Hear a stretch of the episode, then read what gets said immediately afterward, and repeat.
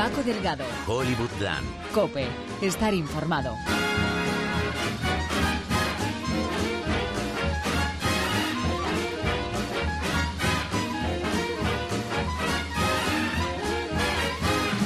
Hola, ¿qué tal? Muy buenas a todos y todas tardes. Mañana, noche, cuando sea que escuches esto, no sé si te ha dado tiempo a ver Halloween esta semana, es este mismo miércoles y todavía estás a tiempo de ponerte al día con la línea temporal de la saga de Michael Myers en ese precioso boceto casi de astrología que nos hizo el gran Mikey de Toro que me ha dicho un pajarito. El tema de actualidad esta semana es más fácil y no requiere de croquis. Hablamos de noticias, de noticias sobre todo de cast, de fichajes, hay muchos anuncios de nuevas películas y proyectos que salen adelante. ¿Quién dijo crisis? Todo va viento en popa. Como este Hollywoodland que ha estado a punto de ponerse enfermo Miguel Soria, pero no, otra vez lo hemos conseguido. Se ha tomado el Dalsy, está aquí Sanote. Como Sanote están algunas de las estrellas, las que hablaremos hoy en Hollywoodland. Lena Dunham, Aaron Sorkin, Idris Elba, Alexander Skarsgård, Andrés Muschietti, todo, todo gente de bien. ¿Que por qué hablamos de esta gente? Dame un segundillo, solo, solo un segundillo, que os lo comentamos en nada aquí en Hollywoodland. Hablas demasiado, piensas demasiado. Te. ¿Gary Cooper? Henry como lágrimas en la lluvia. Yo vivía como Robinson Crusoe. Era un náufrago entre 8 millones de personas. Olvídalo, Marge. Es Chinatown.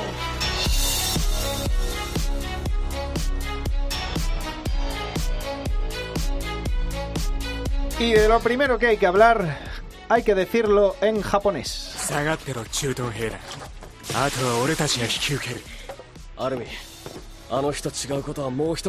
Y habrá algún friki que lo habrá reconocido, sí, porque para todo ahí. Y es Attack on Titans, Ataque de los Titanes. El popular manga publicado allá por 2009 y que ha vendido un total de 75 millones de copias, tres temporadas de una serie de anime y hasta adaptación japo que recaudó 49 millones en taquilla. Pues como todo en la vida, tendrá versión hollywoodiense. Alguien en Warner Bros. tiene que tener las gafas de graduar averiadas y habrá confundido el 40% en Rotten Tomatoes de Death Note con un 90% y ha pensado, sí, es el momento de adaptar mangas. En cualquier caso, han llegado a un acuerdo con Kodansha Comics este lunes y hay director, Andrés Muschietti, el argentino que saltó a la fama con mamá y que está ahora mismo rodando It capítulo 2.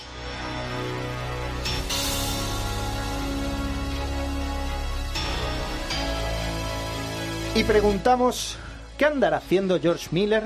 Poco se sabe desde que terminara la promoción de Furia en la carretera, Warner Bros. ante el exitazo de crítica de aquella película se tiró a la piscina a anunciar secuelas a granel. Una de ellas un spin-off de Furiosa, el personaje de Charlize Theron. Lo que pasa es que con Miller no todo es tan fácil. Si al hombre no le apetece, ¿qué le vamos a hacer? No le apetece. Pero lo que sí que le ape a George Miller es una fantasía romántica titulada 3000 Years of Longing o 3000 años de anhelo o nostalgia o deseo sexual. Puede ser muchas cosas la traducción. La cinta la dirigirá, escribirá y producirá el propio Miller junto a Doc Mitchell y ahora mismo están vendiéndola en el mercado. Están en la calle a ver si alguien les compra el folleto. En teoría, y decimos en teoría porque nos conocemos ya a Miller, empezará a rodarse en 2019 con Tilda Swinton e Idris Elba, que últimamente está hasta en el puchero, pero me da a mí que va a tardar un poco más.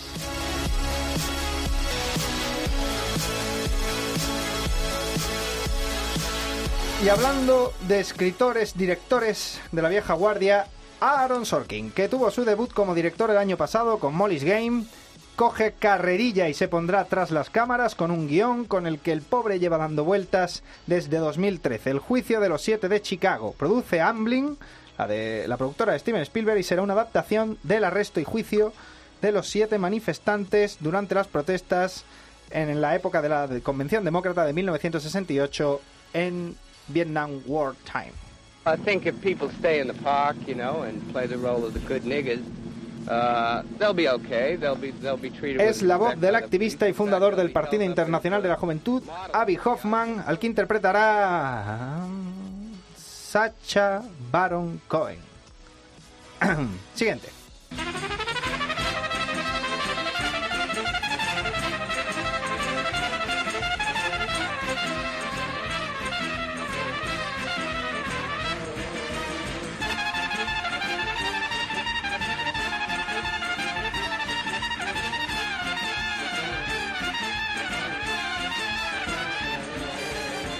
Continuamos para Bingo con producciones bajo el ala de Spielberg junto a su compadre JJ Abrams producirán la adaptación de la novela Atentos.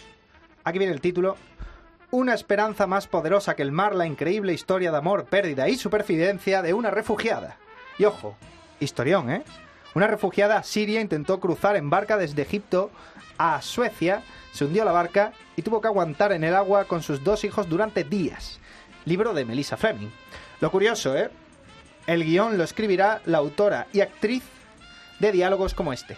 Y me siento como una auténtica idiota al decirte esto porque parezco una tía que quiere ir a un brunch. Y yo no quiero ir a un brunch. Ni que te quedes en el sofá mientras me voy a la compra, ni presentarte a mis amigas. No quiero eso. Pero tampoco quiero compartir a mi amante con una chica que, según parece, te pide fotos de tu pene. Y además, no quiero fotos de tu polla porque yo vivo muy cerca de ti y si quieres que te la vea, puedes pedirme que venga y que te la mire. Y como veo que no estás escuchándome y que no vas a cambiar, pues ya te lo he resumido.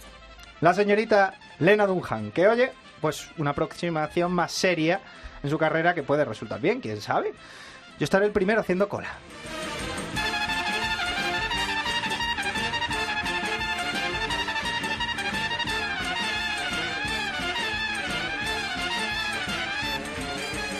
También hablando de fichajes, Alexander Skarsgård va a parar un segundo de protagonizar películas de Netflix y lo va a hacer ahora con el mega crossover King Kong contra Godzilla. Es el primer nombre de cabeza de cartel en la nueva cinta que prepara Dan Wingard, un tipo del que creo, creo que va a hablarnos Mikey en un momento, creo, ahora confirmaremos. También tenemos a Kathleen Kennedy, que aparentemente ha confirmado que la película de Boba Fett está requete muerta. Lo habría confirmado en un pase especial de prensa de Pantera Negra para críticos, nada nuevo bajo el sol, pero aparentemente la excusa actual es la nueva serie titulada El Mandaloriano, de la que ya hablamos aquí en Hollywoodland. Yo tengo una teoría más simple. La película de Han Solo ha sido el clavo de la tumba de los spin-offs de Star Wars. Y antes de irnos, pongámonos escatológicos.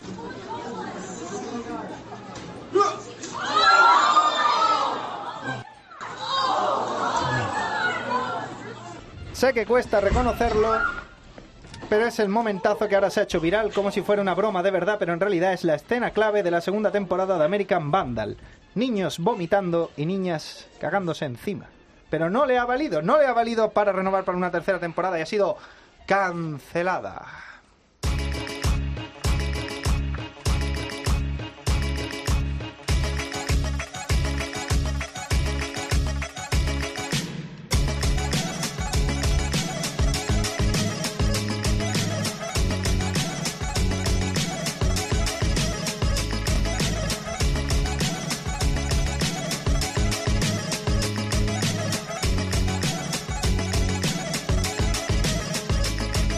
Mikey de Toro, ¿qué me traes?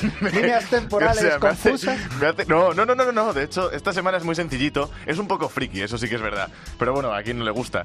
Y me has dicho que tenemos que hablar de, de Adam Wingard. Wingard. Wingard. ¿Por qué? ¿Por qué? Yo, Wingard. yo no hablaría de él. ¿No? ¿No? O sea, hay otras muchas adaptaciones de las que hablar antes que esa. Pero bueno. Vamos a ir con esa noticia que ya has dado. Eh, Andy Muschietti, nuestro director argentino, va a dirigir eh, Ataque a los Titanes. Hace más de un siglo, los titanes aparecieron de repente y devoraron a gran parte de la humanidad, diezmando así la civilización. Los supervivientes construyeron tres gigantescos muros concéntricos para evitar otra invasión de los titanes y vivieron en paz bajo su protección. Pero nada nos garantiza que no vayan a caer hoy.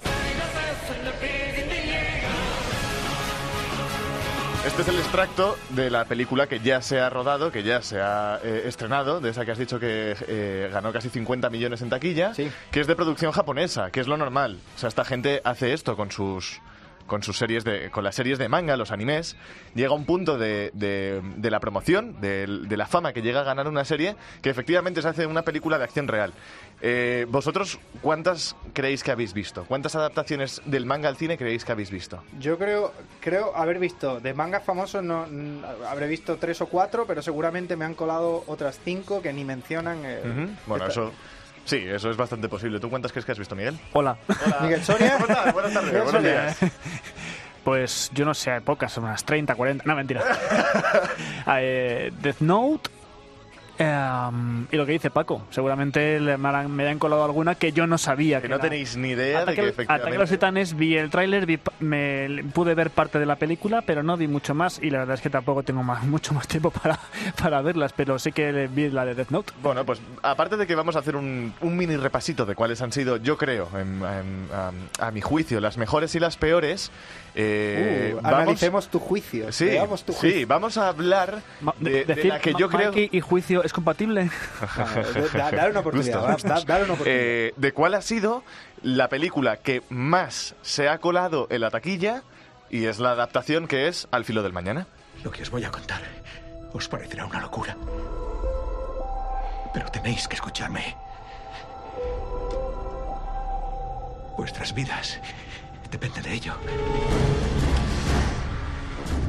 Mm, yo diré que es un peliculón. Sí. Lo diré. Sí. Lo diré porque me he leído el manga y lo tengo comprado en casa. Es una de mis eh, series, miniseries favoritas de manga. Está escrita y eh, dibujada por Takeshi Obata. Que si Ah, no sabéis. No, no, Takeshi voy, voy. Joder, ya me está vacilando. Mi primo que, es, Takeshi. que es el dibujante de Death Note.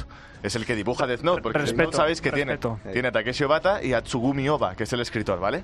Eh, ¿Qué pasa con esta serie? Bueno, es un poco su debut. Ya viene eh, la influencia para eh, All You Need Is Kill, que es el nombre de, de la serie en manga, ya viene con, con una previa que era una novela japonesa en la que explicaban que en un mundo post-apocalíptico unos aliens invaden la Tierra, hacen el Súper original. Sí, la verdad es que sí, no se ha visto nunca. Ujú. Eh, y entonces lo que pasa es que, según la película, hay un alfa que controla el tiempo. Entonces van sabiendo...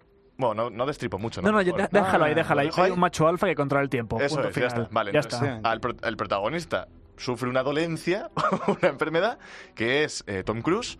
Eh, O sea, su enfermedad es ser Tom Cruise. Sí, básicamente. Oye, por favor, un respeto. Joder, la película está dirigida por eh, Doc, eh, Doc Luman, Liman, joder, que Liman, es el, caso Bond, señor y señora Smith, Splinter Cell, y va a dirigir la Liga de la Justicia Respeto por el caso si Bond. no me- eso no, es. ese era George Miller. Al final ya no. Doc Liman, Doc Liman, eh, ah, no, la Liga de la Justicia Oscura. Yo creo sí, que- pero ese proyecto se cayó. Eso se caído. recogió, recogió el, el, sí, el manto de Guillermo del Toro, que era el que iba a dirigir la Liga de la Justicia Oscura, se cayó.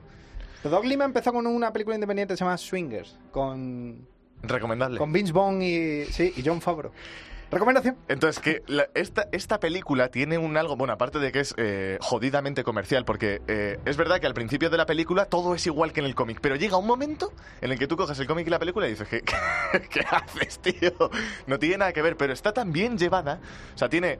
Tiene, eh, es, es simple, es sencilla, pero tiene, pues, Si- le meten el si- romanticismo. Si, si apagas la credibilidad, que es lo que exige la- el cine, te cuela perfectamente la película. Ahora. Es, es, es- está cohesionada, es, es, mm, es coherente. Sí, y no tiene ningún agujero No. así que digas, Dios mío, pero ¿y esto qué, qué No. inventaste? No, no. Lo que pasa es que al final de esta película te dan, bueno, para hacer una secuela, y lo que pasa al final del manga es un poco heavy. ¿No lo puedo contar? Claro. Igual es, un- es spoiler, da igual. ¿no? Cuéntalo. Que al final muere ella y él se casa con el caballo. No, al final él la mata a ella, le mete un hachazo en todo el pecho y la parte por la mitad. O sea, que yo creo que la peli gana un poco por eso, pero bueno. eh, No sé yo qué decirte. yo creo que sí, porque no vaya a ser que al final de la película Tom Cruise raje con una espada por la mitad a la tía de la que está enamorado, ¿sabes? Ya, me parecería la ¿Qué, leche. qué tenemos después? Vamos a pasar a una película que es, es un poco. mm, Yo lo consideraría cine de autor japonés porque yo creo que poquita gente se ha leído el manga y todavía menos personas aún en España han visto la película. Soy Hideo Suzuki. Soy dibujante de manga, aunque últimamente estoy casi en el paro. ¡Eres mediocre! ¡Lárgate de aquí! ¡Hemos terminado!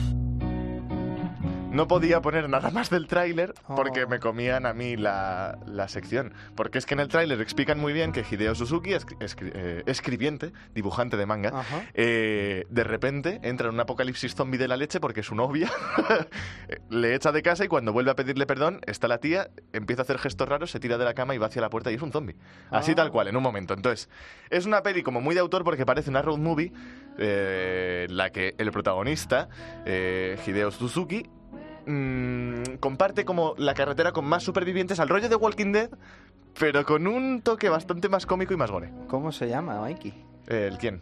La El- película de la que ah, estás perdón, hablando. tienes toda la razón, tienes toda la razón. Se llama I Am a Hero, Ah. que este es el título de un manga que ya debe tener unos, no sé si ha llegado a los 30, ¿30? 30 tomos.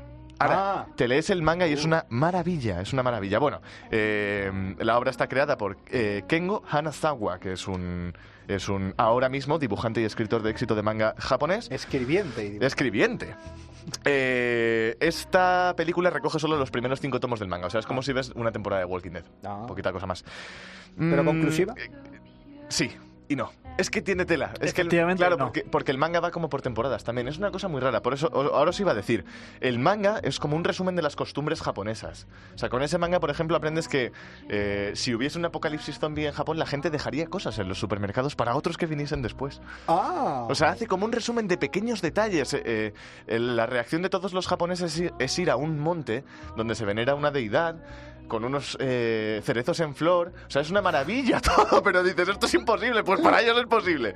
Entonces, con ese manga te explican un poco ese, esa forma de hacer, esa forma de ser que tienen los japoneses, que es occidental, pero extraña. Pero eso, eso es, mucho, es mucho optimismo y mucho suponer. O sea, porque yo puedo esperar lo peor de la gente y decir, si va a haber un apocalipsis zombie, No seguro que te comes mis patatas. Tal cual. Pero es, no no es sacas tus mucho- patatas. Es mucho optimismo. Te comen decir, el brazo. tío, seguro que si hay un apocalipsis zombie, seguro que tú me dejas una lata de faves. Seguro que sí, te la dejaría en el supermercado. Luego él tiene la, la gracia de la serie, ya termino, es que él tiene una escopeta de caza, que allí está hiper prohibido tener armas, pero como él lo utiliza solamente para tiro dentro de galería, tiene una escopeta. Toda la serie va con la escopeta, bueno, es, es acojonante, reventando cabezas. Es un poco, es un poco gore, es muy... Ah, vale, vale, me quedo tranquilo. Ahora, es una película que si no habéis visto una adaptación de un manga, os recomiendo enfervorecidamente, mira qué palabra me acabo de meter, para que la veáis. Pues es una gozada. Y si os parece, nos vamos a una cosa un poquito más comercial. Siempre habíamos pensado que la vida extraterrestre vendría de las estrellas, pero ha venido de las profundidades del mar. Un portal interdimensional en el Océano Pacífico. Algo de ahí fuera nos ha encontrado. Y ha dado por sentado que los humanos nos esconderíamos, nos rendiríamos y perderíamos. A ver. What a soundtrack. una película bien dirigida con mejor música todavía. Es una película de Guillermo del Toro y se llama Pacific Rim. Eh, se estrenó hace como 4 o 5 años, yo creo. Madre No, mía, siquiera- ¿cómo pasa el tiempo ya? Ya no me acuerdo hace cuánto se... No, me- no me apunta el dato. Cuya secuela ni Ahora de lo lejos mira- ha dado ahora lo mira en el ordenador y nos lo dice. Cuya secuela, por cierto, es una mierda. ¿Pero tamaña mierda o no? Mm, el- la tengo pendiente de ver y, no, y ni de lejos me producía la, la- Cinco la años. misma ansiedad de ver la primera que la vi en el cine y salí aplaudiendo. Y además fue una Aplaudiendo, película vamos, que en aquel guau. año pasó hiper desapercibida. Para fue- mí es lo que debería haber sido la secuela de Transformers. O sea, es, es Mm. el entretenimiento que no me llegó con Transformers 2 y, su- y sucesivas. a mí ni con Lo que sí que me llegó con Transformers, y me pareció un acierto, me llegó con Pacific Rim. Y dije, esto es lo que yo quería sentir. Luego con Transformers la siguiente, la 2, la 3, la 4, la 5 y la 28, no. Pero esta, esta dije, esto es lo que tiene que haber sido la secuela de Transformers. Se me has perdido que el barco la roja. ¿Sí o qué? Con Transformer y la secuela de Pacific Rim. Y me he visto todas en el cine. Y dije, Pacific Rim es Transformers 2. Lo que tenía que haber sido. Y me preguntaréis, ¿de dónde viene esta película? ¿De qué manga viene? Porque me lo quiero Sí. leer. Pues no, porque no es viene un de amante ninguno. Guillermo del Toro de los mangas y de los videojuegos. Ahí está es un tema. absoluto Sabéis que. Guillermo del Toro ahora mismo está ayudando Portal, a Hideo. Kojima en el nuevo videojuego Death Stranding, que es una paja mental del horror, pero que debe ser... que le ha grabado el cuerpo y, el- y los rostros y, la- la- y el movimiento, pero no le ha cogido la voz. Ha dicho, como no tienes tiempo, te escaneo y te piras. De hecho, la, la idea original de la secuela de Pacific Rim siempre era que, que la hubiera dirigido Guillermo del Toro de Claro, nuevo. sí, de hecho, pero no pudo. solo eso, sino que el plan que tenía Guillermo del Toro para entre medias era él encargarse del anime de Pacific Rim. que habría nunca se- sido la leche. O sea... Full time Pacific Rim. Lee, lee, lee- lee lo que viene. Voy a leer, sí, voy a leer la hipnosis porque eh, he me he escrito aquí, no tiene desperdicio. Dice, cuando legiones de monstruosas criaturas denominadas kaiju comienzan a salir del mar, se inicia una guerra que acabará con millones de vidas y que consumirá los recuerdos, los recursos de la humanidad durante interminables años. Para combatir a los kaiju gigantes diseñan un tipo especial de arma, enormes robots llamados Jaegers, que son controlados simultáneamente por dos pilotos cuyas mentes están bloqueadas en un puente neural. Hasta aquí todo bien, ¿no? Pero incluso los Jaegers proporcionan poca defensa ante las incansables Kaiju. A punto de la derrota, las fuerzas que defienden a la humanidad no tienen otra elección que recurrir a dos insólitos héroes. Un ex piloto acabado, Charlie Hunnam, y un aprendiz que todavía no se ha puesto a prueba, Rinko Kichuki. Ahí tienes el, el Kikuchi. tienes el japonés. Ambos se unen para traer un legendario... ibas, ¿eh? Con lo bien que ibas con los nombres, que lo habías clavado todas. No habías mirado el papel ninguno. Ambos se unen para para traer un legendario, pero al parecer obsoleto Jaeger del pasado. Juntos son la última esperanza de la humanidad frente al apocalipsis que se avecina. Bueno, sí, sí, sí. O sea, es una maravilla de sinopsis, tío. Yo leo esto y digo. O sea, esto no lo hace, no lo hace ni Nolan en sus mejores tiempos. Sea, esto pero- al lado de, de, de, de- de Memento, esto no es nada. Entonces aquí viene eso que me habíais comentado al principio de la sección, que es ¿de dónde viene tantas cosas que me he chupado? Que no sé qué era manga, pues por ejemplo Pacific Rim tiene eh, un bagaje con series de robots. Es que en los años 80 lo que movía el mundo del anime y del manga eran robots, que era Space Giants, Ultraman, Fantaman, Skyers 5, Mazinger Z, que son cosas que hemos, hemos olido, porque no las, yo creo que no las hemos visto, pero claro, que han tenido ya un bagaje. Entonces ahora ya que hemos, hemos puesto por las nubes a las adaptaciones que han tenido mucho éxito, eh, claro, claro, vamos a, vamos a hacer sangre, vamos a hacer sangre. Eh, eh, hubo una película que salió que ha marcado toda nuestra infancia, la serie de anime, que no he, no he sacado un tráiler porque la canción es suficiente y que vamos a poner ahora.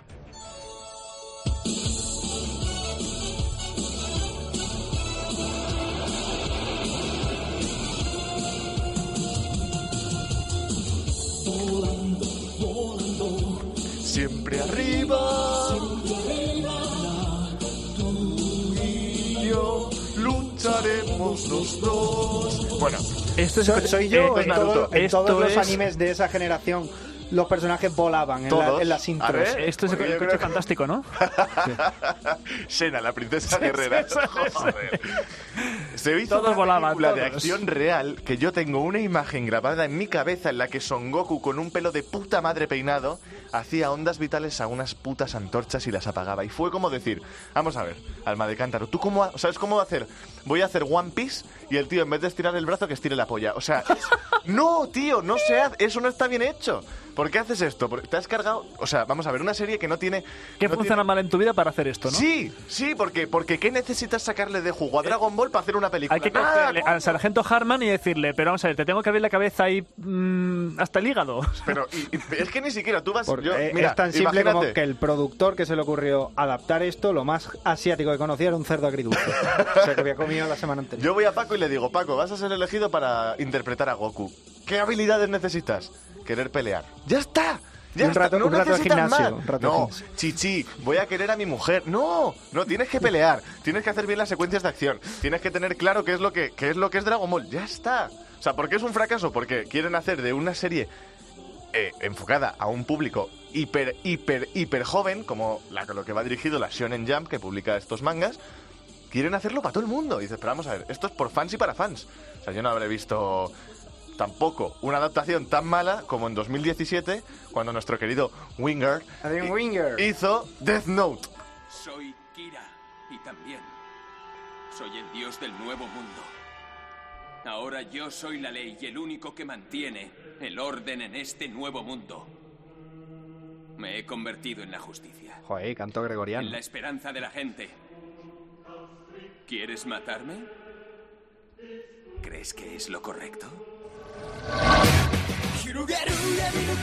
Esto es de la, serie. La serie. Esto es de la es- serie. El doblaje japonés es buenísimo. El doblaje del español es, una maravilla. adecua- adecuado para él, pero no para el Shinigami.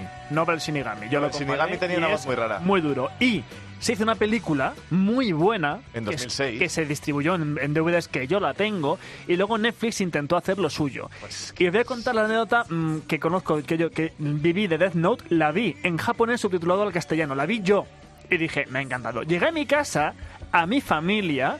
Y a mis hermanos pequeños les dije, tenéis que ver esta serie en japonés subtitulado. Pero me- ¿cómo, cómo hace eso, hombre? y me dijeron, Yo me, no eso. me dijeron tres palabras, ni de coña. Y les dije, vedla, ved un solo capítulo en japonés. Es que no está doblada, aún no está doblada. Dijeron que no. Les dije, uno, uno. Y si no os gusta, os pago una, una, una Coca-Cola.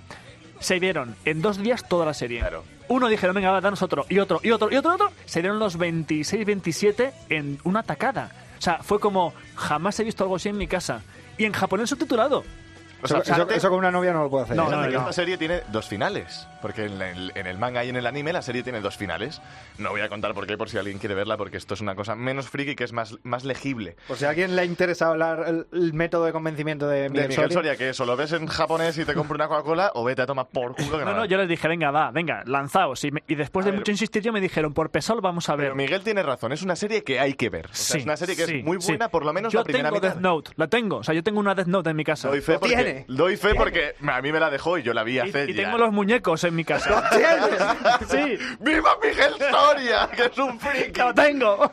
Esta serie, es verdad que en, en la adaptación al anime es una maravilla de serie, porque en todo, en animación, en doblaje, tanto en japonés como en castellano, no sé en portugués, pero en japonés y en castellano es una maravilla. La premisa de la serie es muy buena, es buenísima, simple. buenísima. No te lo crees, pero dentro de la serie te lo crees. Tiene unos personajes hipercarismáticos, simples, directos, que no cambian. Bueno, simple es joder. Bueno, sí, porque al final Kira es un psicópata, él es un... Vamos a decirlo a- abiertamente. Kira es un Hitler. Sí, tal Es cual. un Hitler. Sí, sí, yo voy a limpiar el mundo de la mierda que hay. Eso es. Y tú no eres digno de este mundo. Fuera. Eso se llama. Ahora, ahora que tenemos una cosa tan fácil, ¿cómo lo haces tan mal en una película? Ya. ¿Por qué? Porque es que, es que escoges un cast de mierda. Que, eh, que- o sea, él era negro. Que sin ánimo de ofender a Métete, nadie. métete todo lo que quieras con Nat Wolf, pero estuvo a nada de ser eh, Spider-Man. No, pero bueno, porque hay unos, una serie de cómics de Ultimate Spider-Man en la que Miles Morales, eh, Miles, Miles Morales es un Spider-Man Miles negro. Morales y Nat, Nat- Nat Wolf es, es blanco. Ah, pero ¿quién es Nat Wolf? El que hace de... De Light. Sí. Bueno, pues no. No, me da igual. Yo estoy hablando del que hace de L, De, tío. de Death Note, o sea, L- tienes que coger a un casting adecuado y, oye, pues que no pasa nada, ¿eh? Pero que... Eh, la pregunta es, ¿por qué sale mal si lo has hecho bien? Ahora, ¿por qué haces una... se- un- bueno, no una secuela, un remake mal de una película como Old Boy? El cadáver de Donna Hathor ha sido hallado. El principal sospechoso, Joseph Doucet, ex marido de la víctima y padre de la hija superviviente. ¿Qué le ha pasado? Anoche apareció aquí. Necesito tu ayuda, Chucky. Hacía 20 años que no lo veía. Si quieres volver a ver con vida a tu hija, contesta a dos preguntas. Primera, ¿por qué te he tenido encerrado durante 20 años? Te encontraré. Ya esa última frase es- terrible. A mí, la verdad, a todos los que nos estáis oyendo, si es que alguien nos oye, hay que ver esta película. O sea, no tiene ni un segundo de película que sea un desperdicio. Ni uno. No, hay que verla. dice- no, no la del tráiler. ¿Eh? La original. La original, la de 2003, ¿vale? Hay una película de 2013 en la que el protagonista es Josh Brolin. eh, es una Thanos. jodida basura. O sea, esa película en 2013 es una, es una mierda. Y hicieron una en 2003, la... Eh, la... mm, Park Chan-wook. Ah, ¿Qué? Park Chan-wook. El director, Director. surcoreano. Sí. Eso es, eso es a lo que iba. Es una maravilla, o sea, no, no tiene ni un segundo de película que te lo vayas a pasar mal. Es hiper recomendable. El final te va a dejar hecho una mierda. Pasa nada, pasa nada. O sea, son películas que hay que ver eh, muy contentos para que cuando llegue el final te dejen normal. Pues si la ves normal, te deja fatal. Sí, te deja, vamos. Es que Hay no- que verlo muy te contento. de la cama en una semana. Sí. Eh, es la última razón que voy a dar eh, en esta sección para decir por qué las películas que hace Hollywood de, una, de un, un manga japonés salen mal. Pues solo quieren hacer. Diferencias culturales. No, solo quieren hacer taquilla. Sí, bueno, Eh, también, pero no hay, no, hay Ching, esfu- ching. no hay esfuerzo por entender tampoco la- las diferencias cul- culturales y, y el ejemplo más claro es Dragon Ball. O sea, es una cosa tremendamente mm, inherente a la cultura Pues a mí de- me de- gustó. de- que lo pare. Que no he hecho eso. Yo ya, yo ya he acabado. Y es imposible. No sé si queréis hablar de alguna que me haya dejado. No, Ghost de lo que quiero hablar es de qué puedo ver esta semana en las plataformas de streaming con Miguel Soria.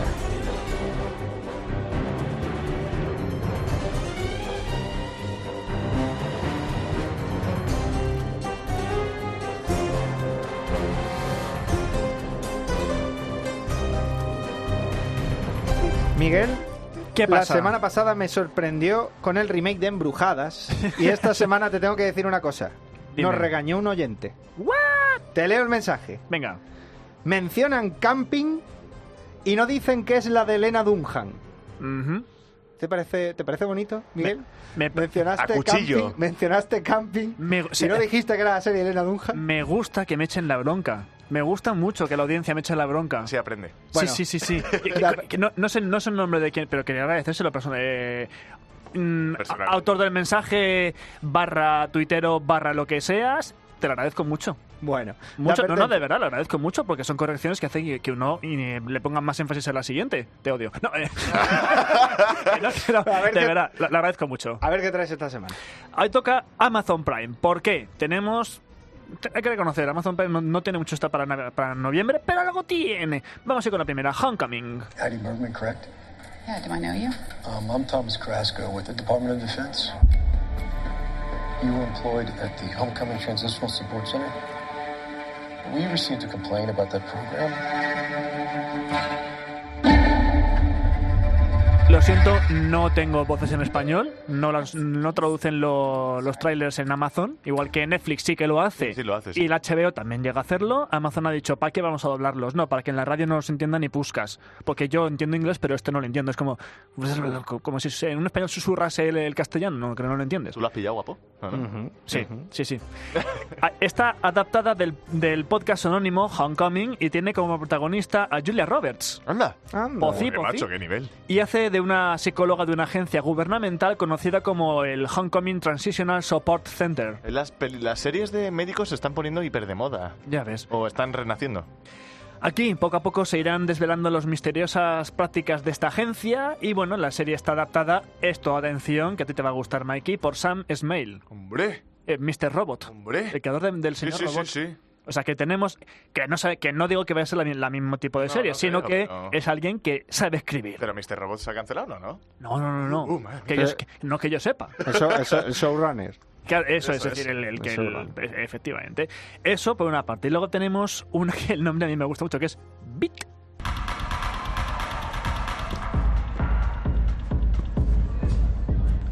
Ein Flug weit über alle Grenzen. Ein Leben auf einem Lichtstrahl. Efectivamente decís, joder, vaya inglés más raro. No, No, es tranquilo. alemán, es alemán. Qué qué cosa de alemana. Ein Leben. Bit. Madre mía. Es una producción original de Amazon en Rusia, no en Alemania, en Alemania, cuyo protagonista es un joven adicto a las drogas y el sexo, tanto de un género como de otro, que trabaja para un club cuyo- y cuyos contactos y trapicheos en Berlín empiezan a ser investigados por la policía, que cree que están relacionados con una mafia de tráfico de órganos. O sea, ¿truculencia? No, lo siguiente. O sea, que... mm, Joder, madre mía, Amazon cómo llega. O sea, entre... Bueno, bueno. De es todas que- maneras, tiene, tiene que tener peso el tema musical, ¿no? O sea, ya solo por el nombre y por el, eh, por, Hmm. el- y por el tema, por, eh, por el trocito que nos has puesto, le, tiene que tener cierto peso. Y es verdad que Alemania es cuna del beat, de la, Correcto. de la música beat. Sí, del, del trance y del progressive y de todo eso. Sí, señor. todo eso que te gusta a ti, Miguel. Hombre, Soria. no, por eso me gustaba el nombre. Lo de los, No 32, cabe duda. los 32 golpes necesarios para cuadrar el, el loop. ¿Cuándo se estrena? No lo he dicho antes, creo. eh, Homecoming se estrena el 2 y eh, Beat se estrena el 9 de noviembre. ¿Qué más series? Pues Little Big Awesome eh, se estrena el 9 de noviembre, la temporada 1. Patriot, la temporada 2, el 9 de noviembre. The Expanse, temporada 3, el 15 de noviembre. Ah, pero The Expense. No sabía Sí. que le habían renovado la tercera. Luego así destacar Pero- pero Kung de- Fu Panda Village. ¿Qué? Hay cosas que no Se deberían... en la temporada 1, 16 de noviembre. Y yo no sé si ves algún nombre por aquí más importante. Yo es que lo que he visto así destacado, porque hay muchas series que, como siempre, pues se van haciendo y hasta que se dice se acabó, pero Para fans. no hay más de renombre. Y ya sabes que Amazon Prime, por ahora, sigue despegando. No tiene tanto contenido como tiene Amazon, o como tiene Netflix o como tiene HBO, pero bueno, son apuestas que. Pero vende zapatos, como dice su, su Correcto. dueño. Vende Por lo menos- zapatos y te suben la cuota de 12 a 200 mil euros. La madre que les parió. Bueno, Joder. pues apuntado queda para los que tengan Amazon Prime. Nosotros echamos la persiana, la corremos por Ah. esta semana en Hollywoodland. La semana que viene llegarán más noticias, más temas, más agenda de streaming, más de todo. Y bueno, ni que decir tiene que tenéis todos los programas de esta y la temporada anterior en la web de Postcat. ¿De Postcat? De, ¿De? De podcast. De pod... Es que estoy andaluz, perdonadme. De podcast de Cope. Hollywoodland, muchas gracias Miguel Soria, muchas A gracias ti. Mikey de Toro. Gracias. A ver, la- Dos ver, Migueles aquí enfrentados. Me ha gustado lo poco lioso que ha sido esta semana Mikey, pero que la semana que viene sigamos por la misma senda de baldosas amarillas.